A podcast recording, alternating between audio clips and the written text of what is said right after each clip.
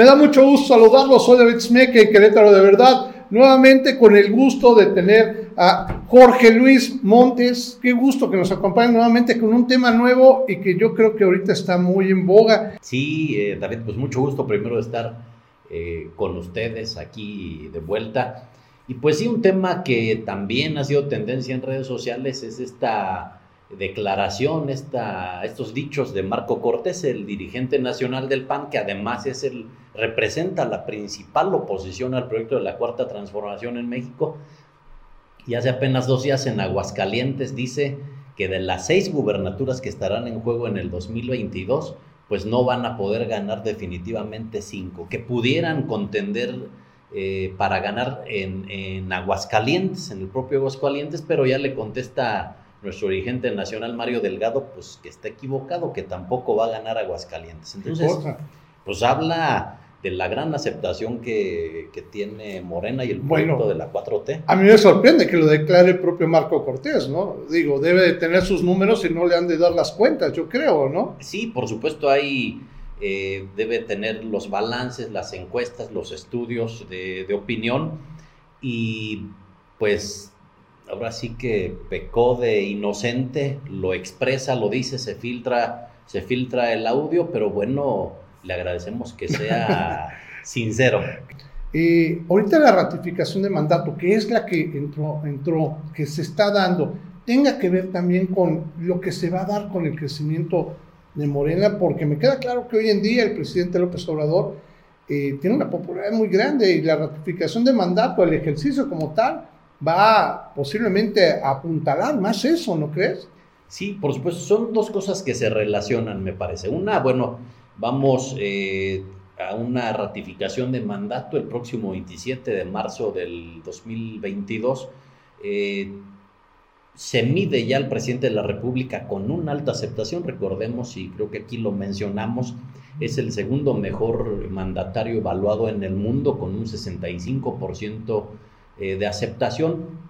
Y eso se refleja también en estos dichos de Marco Cortés, donde reconoce que el PAN perderá eh, cinco elecciones el próximo año y eso nos puede llevar a gobernar el próximo año unos 22 estados. Si ganamos cinco, yo creo que 23 si ganamos también en Aguascalientes, pero además en el 2023 vienen elecciones del Estado de México y de Coahuila y creo que hay posibilidades de ganar también los dos, dos estados. Llegaremos a 24 estados gobernados de 32, lo que representa eh, alrededor de 75% de los estados de la República gobernados por Morena, por la Cuarta Transformación. Pero el avance, el crecimiento que refleja Morena, pues tiene que ver con la aceptación del presidente López Obrador. La aceptación del presidente está alrededor también de 65-70%, lo que equivale a lo que podríamos gobernar en eh, los eh, siguientes años. Dos no pues cosas muy importantes que tenemos que capitalizar. Ahí, por ejemplo, el Estado de México, un bastión priista muy difícil, ¿no?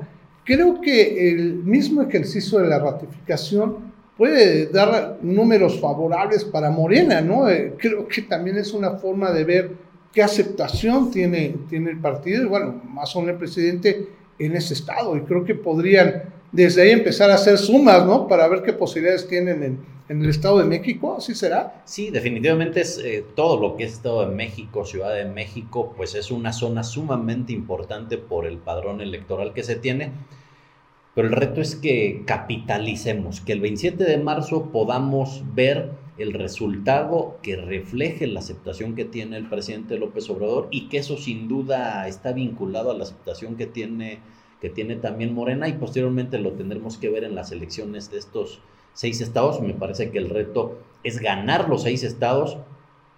Eh, para que eh, podamos eh, gobernar de esta manera el país, ya a nivel federal, a nivel estatal, y que eso nos dé también todo el vuelo necesario para la sucesión presidencial. Creo que es un tema también importante. Que yo creo que ahí eh, volvemos a lo mismo, ¿no? En el mismo ejercicio, tanto la ratificación como en estas, bien mencionas, estas próximas elecciones, tanto de Coahuila como del Estado de México, creo que se puede vislumbrar muy anticipadamente qué es lo que puede suceder con una sucesión presidencial, ¿no? De digo, me quedaría claro que de no ser muy positiva la ratificación de mandato y perder estas elecciones para Morena, pues bueno, claro que no se vislumbraría un buen camino, pero todo pinta lo contrario, ¿es correcto? Sí, y además es el reto que tenemos en Morena, que podamos consolidarnos partidariamente de forma que logremos esta organización tan efectiva que nos permita capitalizar, capitalizar lo que tenemos ahora son encuestas, pero debemos de verlo reflejado en marzo del 22 con la ratificación del presidente y también en las elecciones de estos seis estados que se jugarán. Es el gran reto que tenemos al interior como instituto político porque sin un partido sólido, pues es difícil pensar en que tengamos buenos resultados. Creo que eh, Mario Delgado está haciendo una muy buena presidencia, está sistematizando muy bien todos los temas y creo que eso va a estar favoreciendo en gran medida. ¿Cuál crees que sea la fórmula mágica? Yo creo que mucho tiempo, mucho tiempo, bueno, desde mi conciencia, ¿no? Yo tengo, he votado como en ocho elecciones, eh, no había visto una aceptación tan grande. ¿Cuál, cuál es la fórmula? Tú desde desde tu bancada morenista, ¿cuál crees que sea la fórmula para que la gente esté tan, tan cercana a, un, pues yo no sé si puedo decirlo yo, un partido político o a un movimiento como lo maneja el presidente? ¿Cuál, cuál será la fórmula? ¿Qué les motiva?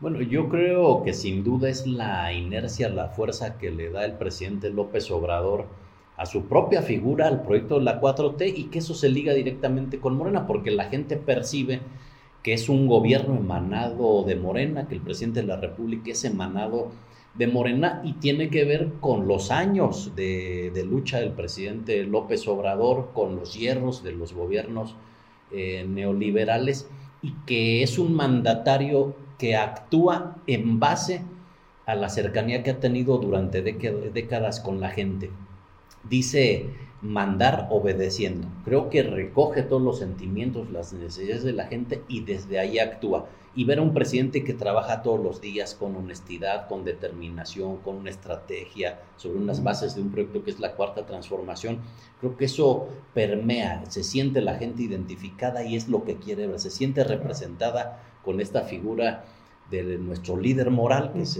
también presidente de la República, y creo que esa es la clave. Ahora, como Morena, eh, como partido, como instituto político, debemos consolidarnos a través de la organización, de nuestra afiliación, afiliación, nuestra reafiliación, de la formación de nuestros comités de base, que permita tener toda esa base fundamental que nos pueda, repito, hacer capitalizar esta gran inercia de aceptación pues que estamos teniendo. Claro, pues bueno, ya nada más como cierre lo que dije al principio.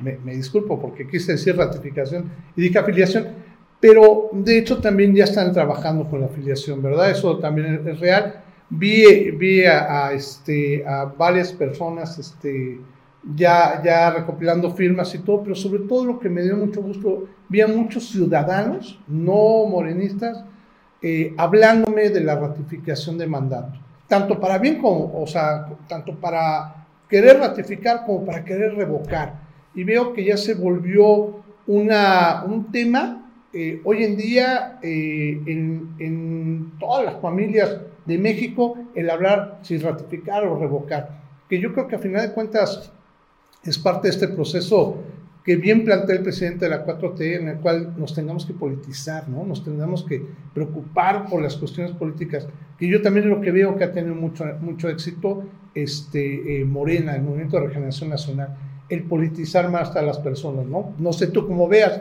ahí yo ya me eché el speech solo.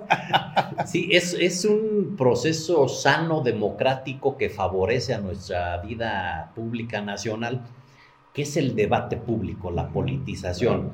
Eh, está el tema, por ejemplo, de la reforma energética, de la reforma eléctrica y de litio, que se abre al debate. Si recordamos en, en las legislaturas del periodo neoliberal, pues la reforma educativa la votaron, la aprobaron en 10 minutos, se fueron a esconder los legisladores a City Banamex, rodeos de 2.000, 3.000 policías en la Ciudad de México, y ahora no, ahora se abre la puerta a través del, del Parlamento abierto, eh, las conferencias de prensa se habla, se politiza, se escucha, se debate. Lo mismo está ocurriendo, por ejemplo, ahora con la UNAM. Sí, es correcto. Donde se abre el debate, se genera esta discusión pública para que la gente podamos tener una perspectiva de lo que está ocurriendo en el país. El tema de la revocación de mandato, pues también es un tema que está abierto al debate público.